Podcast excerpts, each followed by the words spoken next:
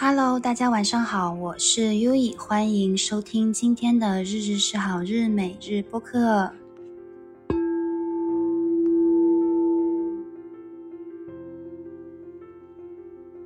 啊，今天聊点什么呢？我想想，其实今天也是一个，就是这一天换了很多地方，跑来跑去，做了很多事情，还蛮充实的一天。所以，为了避免我在灵感乱蹦的时候呢，呃，产生混乱，所以呢，呃，我就想一开始把今天的一个大致的想讲的两个主题确定一下。对，这个就是也是我今天呃所蹦出来的两个主题。然后第一个主题还是想聊，也不是还是就是想聊语言，因为今天就是我和一位朋友聊天，然后他跟他的家里人他讲。讲方言，然后呢，另外他讲日语，然后他又切换中文，他一下子有点转不过来，所以他说他现在他身体里只能最多接受两种语言的存在，我觉得很好玩，所以我很想聊聊语言的使用，这个我们语言的这个魅力，就是很想聊聊这一块的内容，然后想跟大家聊聊日语，对，这是第一点，然后第二点呢，想聊什么呢？第二点，我想。哎，哦，我想起来了。第二点，我很想聊聊关于用力的一个觉察，就是关于自己今天的呃一些状态，今天的一些呃这种灵感的碰撞里面，或者说今天发生的一些事情里面。呃，又意识到自己用力的时候，然后如何去觉察，如何去把它放下的这样的一个事情。哎，然后第三点，其实我又有想聊的东西了。我今天呃看了庞凯瑟琳庞德的呃他的一些纪录片，然后我就觉得很有意思，因为我是今天这个人是 YouTube 直接推送给我的，我都不知道他是谁，所以呃，我通过了解他了之后，通过了解凯瑟琳庞德之后呢，呃，我。可能第三部分我会跟大家介绍一下这个人，他是一位就是嗯新思维的作家和研究者，然后他有做很多就是关于丰盛和积极思维的著作，对，比如他的那本《繁荣的秘密》，就是 The Dynamic Laws of Perspective，就是这本书，我觉得我今天稍微读了一下这本，就是在线上读了一下这本书，我觉得很有趣，所以想通过它来聊聊什么是新思维，以及新思维和我们。啊，现在所谓的这个吸引力法则、显化法则，或者说身心灵界一些有名的书，比如啊，这个奇迹课程、赛斯资料、凯西疗愈、零极限之间的一些关联。呃，如果第三章我还有时间的话，就跟大家扩张聊聊，对，不科普科普一下，对，分享一些好玩的知识。好的，那第一个我很想聊语言。对，因为我觉得语言这个东西真的很神奇，就是每一个人他的他对语言的感知，他对语言的那种这个接受是不太一样的啊。比如说我自己是从小发现我在语言上面是有一定的天赋，我觉得算是天赋吧，真的就是，比如说小时候明明英语成绩不好，不算太好，但是英语口语特别好，然后。到初中就是这个英语，因为学校有外教嘛，当时就是又在学校的这个英语沙龙，对，然后就跟外教说了很多英文，然后就发现，哎，原来语言这个东西哈，对我今天说的这个语言，我会想定义为口语的这个使用哈，这个书面写作，呃，这些就是 reading、speaking 这些呢，啊，不是 reading，然后 writing。这一块呢，我可能想放一边，我可能会想针对 speaking 和 listening 这一块来跟大家聊一聊。对，就是怎么形容？就是我会觉得，呃，我对日语的一个感知哈，它其实有一种很天生的那种，它就在我身上了，它就待在我身上了。如果按照逻辑性的角度，我也可以分析为，哎，小时候动漫看多了，漫画看多了，对。但是其实你看动漫，你看漫画，其实最多就是一个。Listening 嘛，最多就是听嘛，对吧？而且都有字幕嘛，你肯定是看字幕。那个时候也不懂这些东西，那怎么会这个语言就长在了我们身上呢？我就觉得很有趣，所以我呃有后面我就观察了很多呃我的学生，对，因为我是做我有一个有一个副业，另外还有一个副业是做留学留学规划老师和这个专业辅导老师，就是口语的一些绘画，或者说关于我的这个专业，就是城市规划设计、园林设计这一块的专业上面，会对学生做一些呃日语啊，或者是专业的辅导嘛。我有观察到很多来日本留学的学生，包括我自己哈，就是往往口语比较好的那一类呢。嗯，我会觉得他们的思维的灵活度是非常高的。就是我所如果按照八字的角度来看哈，它就是这个食伤是比较高的。就是食伤的话，就是你所生的嘛。比如说你是木，那这个食神和伤官就是火；你是金，那食神和伤官就是水，对吧？就是有这样的一定的配比，就是说起码你的八字里面你不缺食伤。对，这个是八字的角度哈，然后另外一个现实层面的角度呢，就是说，这个人是个话唠，或者说他很愿意去开口说话，以及他甚至觉得，呃，用一个新的语言比他讲中文他还愿意去开口的这样的一个程度。所以在这个观察中呢，我发现哈，就是人跟语言、人跟环境之间其实是有一种缘分的。如果没有缘分的时候，就不要强求。对，就是我真的是有碰到很多，就是日语讲的贼溜，特别特别好，但英语真的就是就是怎么样都考不出好成绩，怎么样都开不了口的宝宝。对，但这就说明你跟日语之过去是有千丝万缕的联系，但跟英语，你们的这个集体潜意识，你们的这个共识性还没有打开，对吧？那就有的东西就好像。呃，这个宇宙人与人之间的磁场不合一样，就真的有的时候没有没有不需要去勉强自己。包括你去留学，你去旅游，你或者想要换一个城市、换一个国家、换一个环境生活的话呢，你大概率哈，其实来到这个地方稍微待一下，你的那个直觉大概就知道你跟这边有没有磁场了，这个地方的风水怎么样了，对。所以啊，我觉得语言是一种风水哈，真的，怎么形容呢？就是，呃，我有发现，我说日语，我说中文，还有我说英文，是三种不同的状态。对我说中文的状态呢，就是像此时此刻这种感觉哈，就是，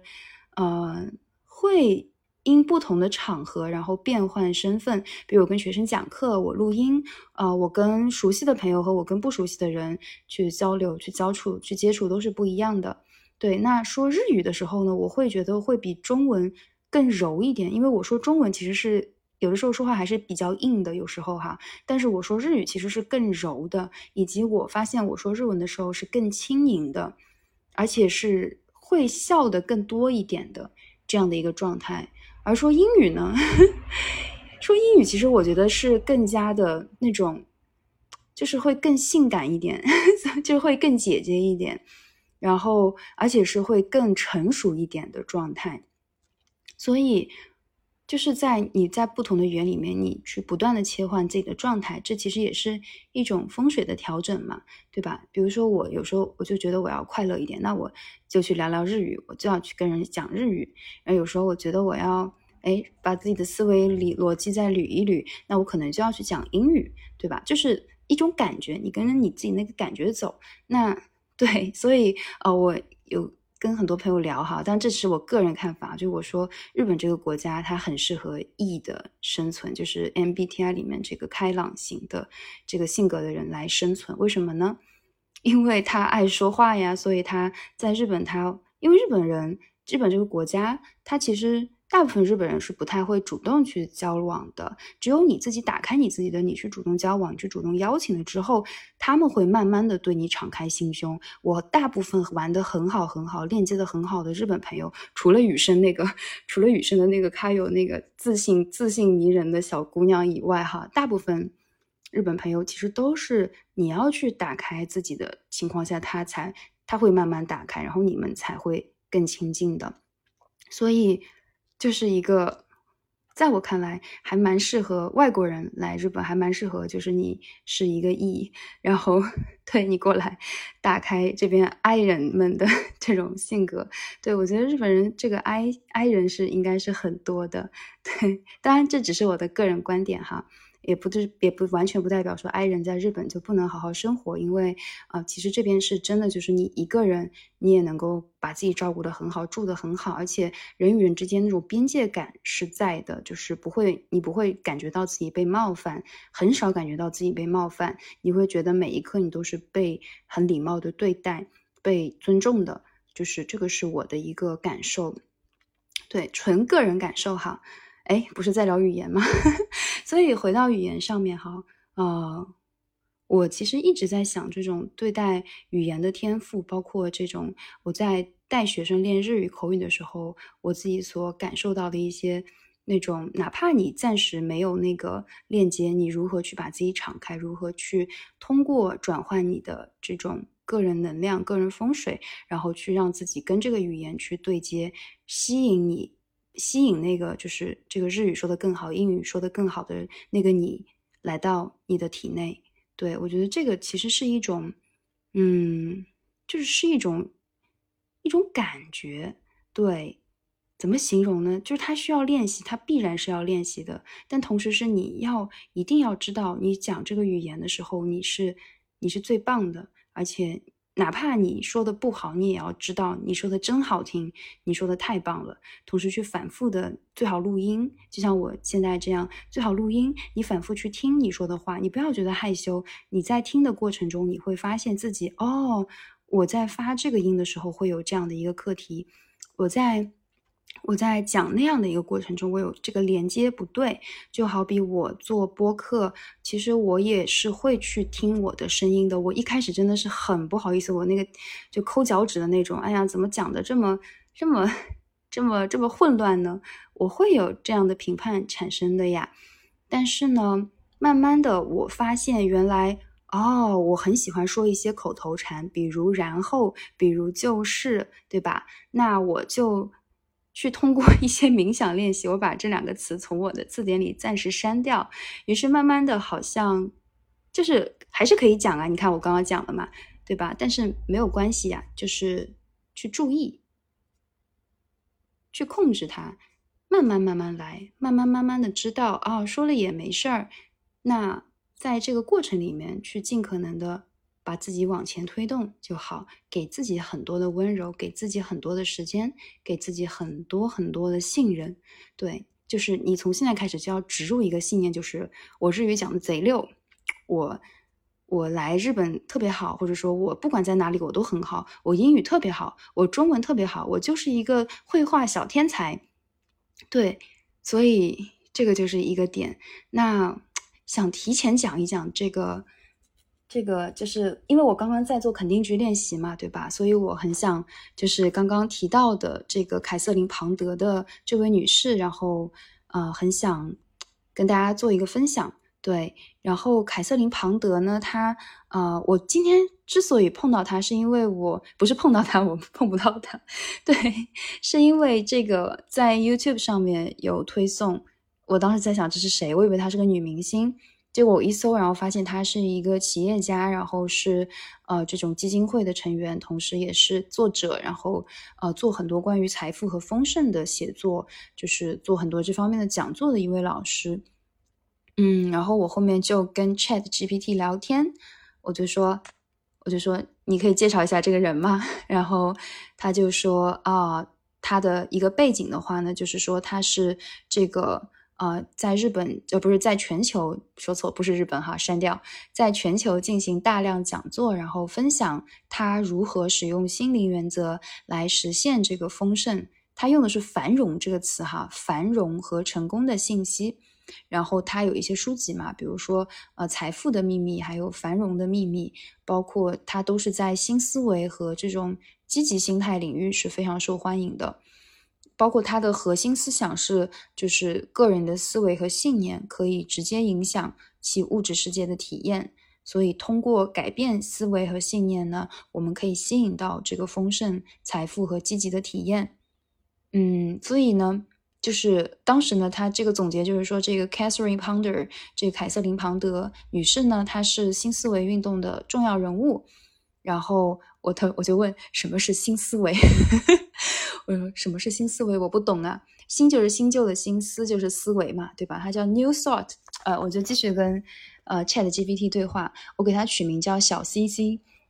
我说小 CC，请问什么是新思维？然后他说新思维是一个集宗教、哲学和精神运动的这样的一个呃活动运动，呃，起源于十九世纪的美国哈，那还是挺。还挺早的哈，那这个思想呢，它主张通过正面思维、冥想和肯定句服，就是这种肯定句练习，使得人们可以改变自己的生活和环境。那它的这个基本理念就是刚刚讲到的，就是呃，信念创造实相，就是说，你每一个人都可以改变。通过你们的思维，通过你们的信念，可以改变事实，改变现实。同时，他很强调积极思维。同时，它里面讲到，就是说，呃，通过调整心态，通过调整自己的信念，可以实现身体和精神的治疗。同时呢，通过冥想和这个正面正面化，就是肯定句的练习，然后来起到这种，嗯，就是起到它的实践的作用。所以。这个理想好像是对二十世纪很多个人发展，然后积极心态和吸引力法则等领域都产生了非常大的影响，包括他的这个一些精神传统和这个基督教的神秘主义，然后印度的这个 Vedanta，Ved Vedanta，我哎不知道发音对不对哈，It's OK，就是和印度的一些哲学，然后普世哲学都有交集嘛。所以我觉得还挺有趣的哈，就是这个活动。然后我就我就同时我就问他这个，哎，他的先驱者是谁呢？有哪些比较有名的人呢？他就甩给了我一串英文。嗯，对。然后但我发现哈，就是这个统一教，就是 Unit Church 这个统一教哇，统一教很牛啊。统一教的创始人就是这个呃，就是新思维运动的一个非常重要的发起人。包括统一教的教学和思维模式也是啊，这个新思维运动的一个，嗯，就是它是做到一个比较重要的参考的。所以我感受是，这种它其实就是我们现在呃所做的很受欢迎的吸引力法则显化的一个前身的一个前驱。然后我觉得就是追求，就是好像查阅到了一点点历史根基，我觉得很好玩，所以我还想再往前查一查，然后后面再做一些总结吧。包括今天讲到的这个 Catherine Ponder，就是凯瑟琳·庞德女士，我也觉得她的就是她的故事也很有趣。诶，就是这个这个这个内容呢，我可能也想就是后面再聊。我不知道国内大家对她了解吗？我我真的因为我是今天第一次。听说过他，嗯，只是我读了他的一些书里面的几页，我觉得还是蛮有趣的。比如说，就他讲他讲的这些财富的显化呀，这些东西其实都是，嗯，就是怎么形容，就是都是跟我们现在的这个显化法则有很大很大的关系。所以，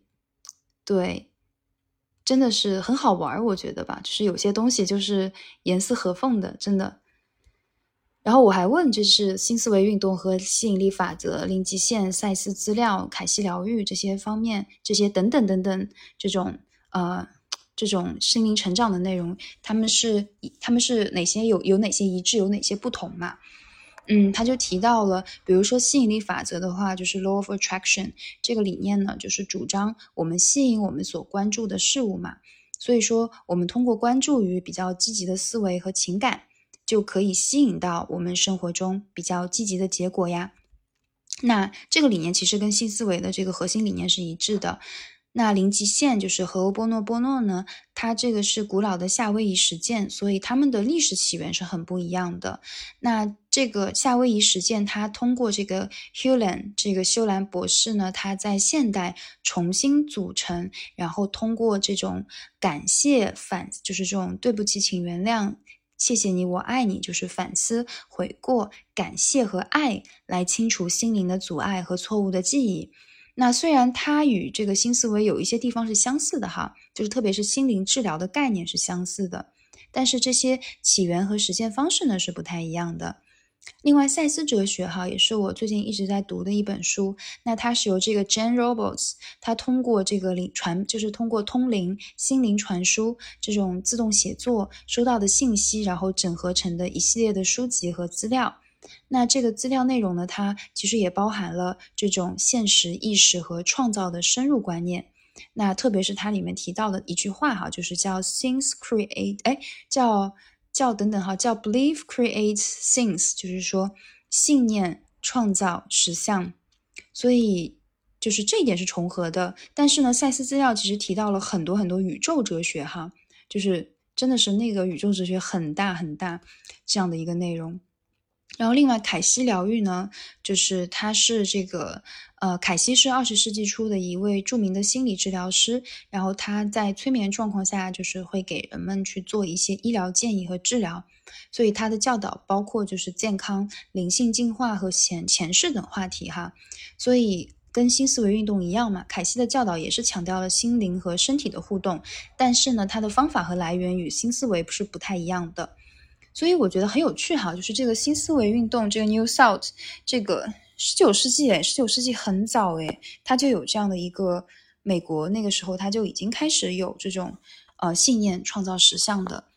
这样的一个概念了，而这个概念慢慢慢慢的推动了像我们现在所谓吸引力法则、显化法则这些的出现，然后出现有更多更多身心灵啊、灵性的话题呀。嗯，我觉得这些东西本质上它都是为了让我们人啊如何去更加丰盛，如何去看到自己本就有的那种很好的一面，以及去啊让我们去提高彼此的集体潜意识。它在这个方面是真的是非常好的，但同时呢，我觉得因为它的方法非常多嘛，那所以呢，就是你自己要去选对选对适合你的、你很喜欢的方法和方式，在这个过程当中，其实你也会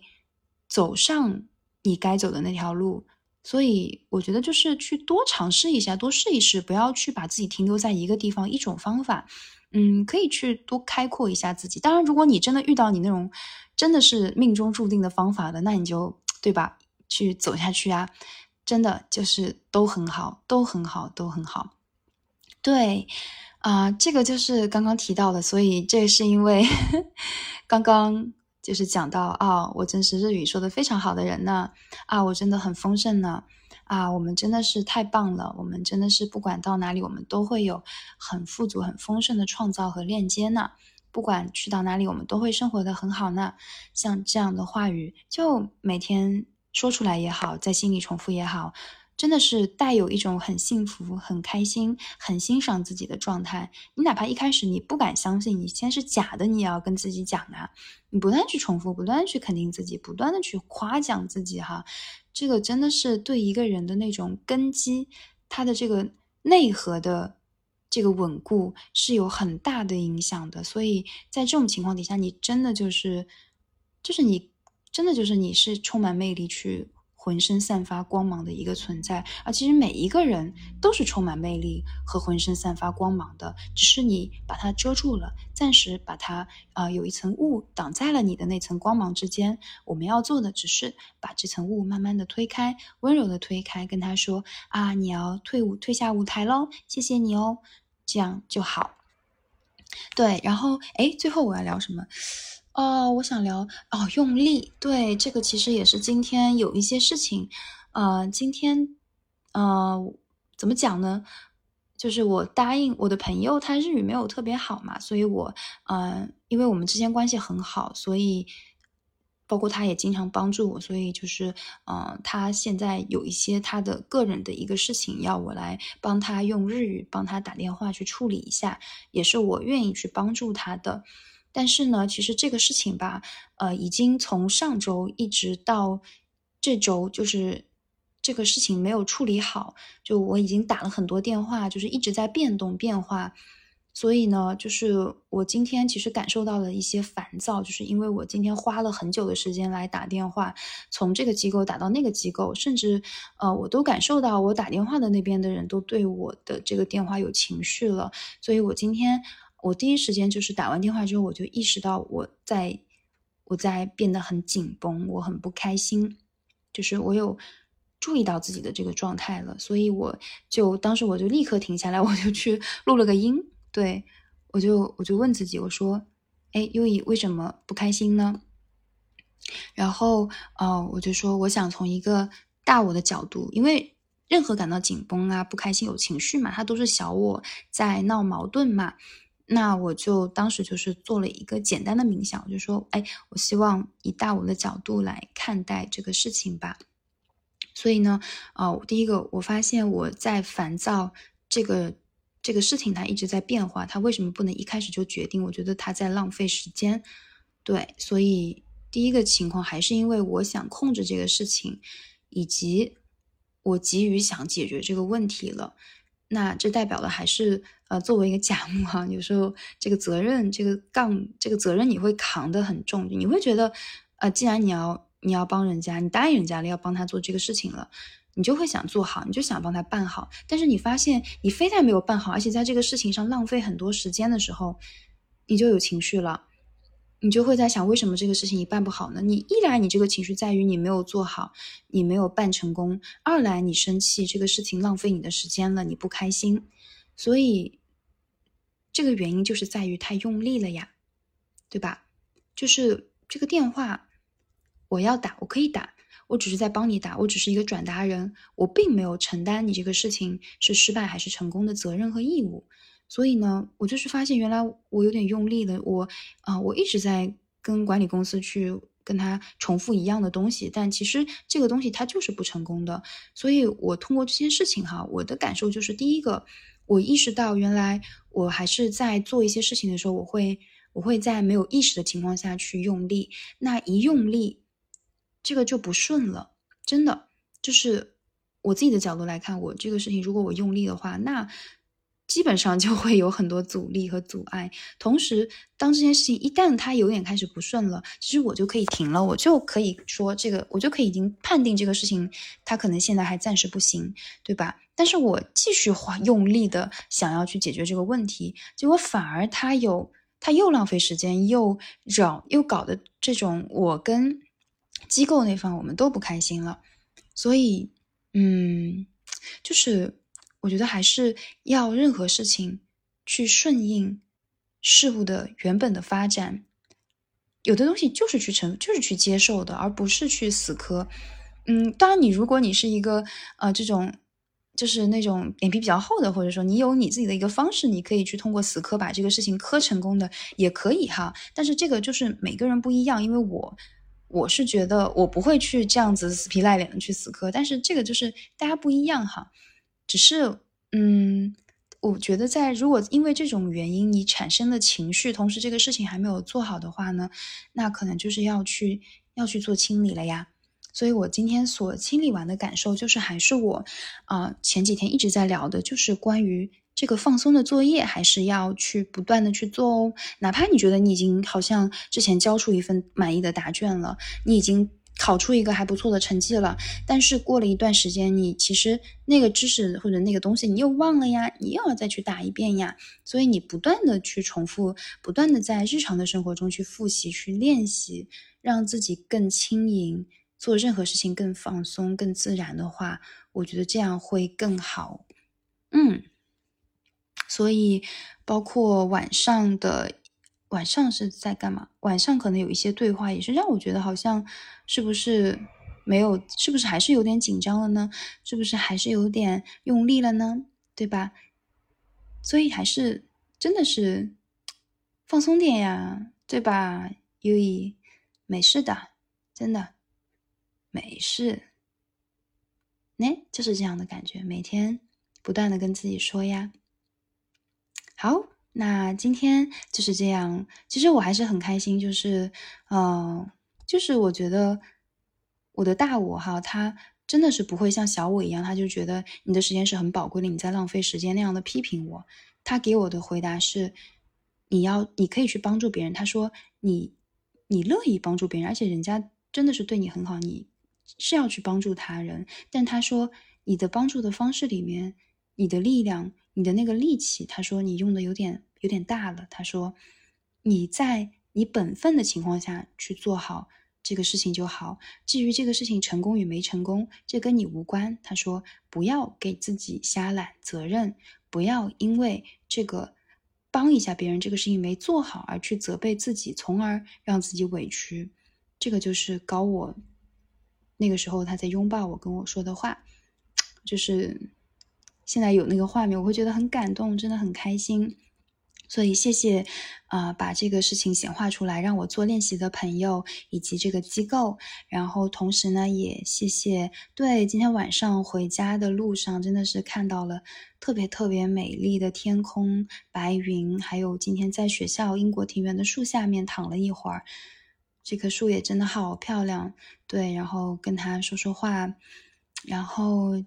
今天回家的时候看到，呃，天空上同时存在了月亮和太阳啊，然后很开心拍了一张照。嗯，当时在想，哇哦，日与月，黑与白，是与非，这些看上去是对立的东西，其实完全可以同时存在呀，也是很美的画面呀，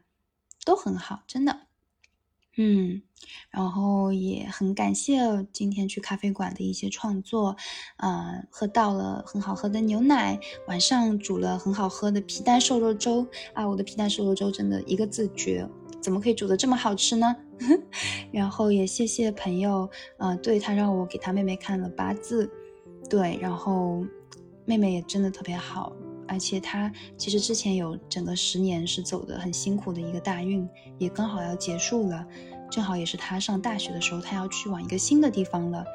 一马星哦，一马星就是你当你移动的时候，其实你是很快乐的，而且是呃随着环境的变化，你会越来越好的这样的一个状态哦。所以祝福妹妹，真的特别好，真的特别特别好。好，那真的还是非常感谢今天所有发生的事情，感谢一切，谢谢你，我爱你哦，晚安，爱你哦。